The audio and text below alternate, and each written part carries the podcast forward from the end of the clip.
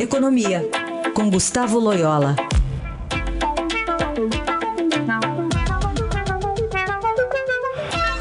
Oi, Loyola, bom dia. Bom dia. Falar sobre. Hoje tem uma expectativa do aumento das apostas em que o Copom manterá a Selic em 6,5% ao ano e fez os juros futuros também fecharem em queda firme ontem. Qual que é a sua expectativa? Bom, eu acho que não haverá surpresas hoje. Eu acho que o, Banco Central deverá manter os juros aí no, nos seus níveis atuais, né, 6,5%. É, a grande expectativa hoje é sobre o comunicado, aquilo que, é, que o Banco Central divulga, né, junto com a sua decisão. E, o, a questão aqui basicamente é saber como o Banco Central está é, reagindo aí a, a esse movimento recente de desvalorização do câmbio e os reflexos dessa desvalorização sobre a inflação. Né, se o Banco Central está vendo aí algum risco adicional é, nesse, nesse processo, é, assim como também é, as mudanças lá nos Estados Unidos em relação à política monetária do Fed. Né?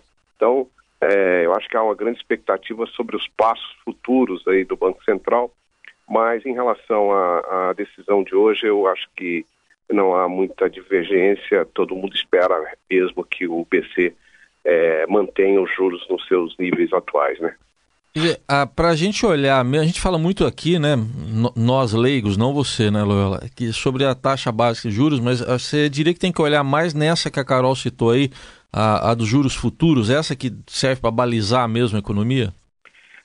Sem dúvida, as duas, as duas são importantes, elas têm uma, uma certa correlação entre elas, mas é, é verdade que as taxas é, longas, né, as taxas, a estrutura da taxa, a termo de taxa de juros, como nós temos, é, é que é importante porque ela, ela precifica é, principalmente o crédito bancário, né? ela, ela tem um papel importante na, justamente no, é, nos empréstimos e tal. Então, é, é, é, é evidente ela, ela é importante, não é uma taxa diretamente influenciada pelo Banco Central, apenas indiretamente, mas, é, vamos dizer assim, de alguma forma, é, as decisões de política monetária têm alguma influência sobre ela e, e por isso que há esses movimentos como esses observados ontem. Né? Uhum. E aí essa pressão, por exemplo, da inflação, que lá na frente também pode resultar em alguma mudança na Selic, né? É, exatamente. Por, é, há alguns cálculos aí de analistas é, que mostram que se o câmbio, por exemplo, se mantiver desvalorizado por algum tempo acima de 4,15, 4,20, é, a inflação já pode chegar próxima à meta, já pode começar a ameaçar a meta, né? Então, o que em tese exigiria uma reação é, do Banco Central. Os, o câmbio ainda está longe de 4,10, tem muita água aí para correr debaixo da ponte, né?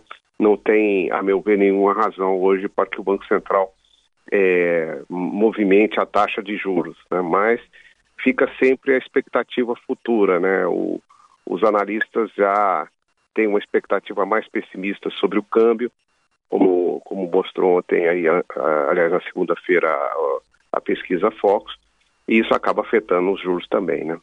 É, e essa disputa que a gente está também observando entre países em relação a taxas, né? Tem uma notícia de agora que saiu aqui, a União Europeia vai começar a cobrar tarifas de importação de 25% sobre uma série de produtos norte-americanos, é, depois que Washington impôs também sobre, sobre taxas para aço alumínio, no, no, bloco no início lá de, de junho, né, na, na Comissão Europeia.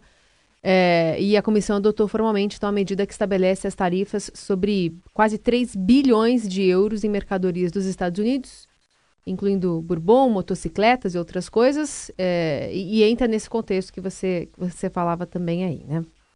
Exatamente, isso, isso vai é, ampliando um pessimismo né, em relação ao desempenho da economia global, e, e, não apenas em relação a isso, essa, essa questão da guerra comercial é, nunca se sabe como vai terminar, né? Então, é porque os países começam a se retaliarem mutuamente e isso vai degradando aí o, o ambiente do comércio global, né? Então, ontem foi a, a União Europeia que reagiu, é, tem a questão entre a China e os Estados Unidos, é, mesmo parceiros comerciais tradicionais dos Estados Unidos e aliados, como o Canadá, né? Estão adotando medidas retaliatórias, então é, não, não, se sabe realmente onde isso vai parar, né? Tudo isso desencadeado por essa política totalmente equivocada do Donald Trump. Né? Muito bem. Loyola que fala aqui ao Jornal Dourado, sempre às segundas e quartas-feiras. Voltamos, portanto, a nos falar na semana que vem. Bom fim de semana. Bom fim de semana. Até lá.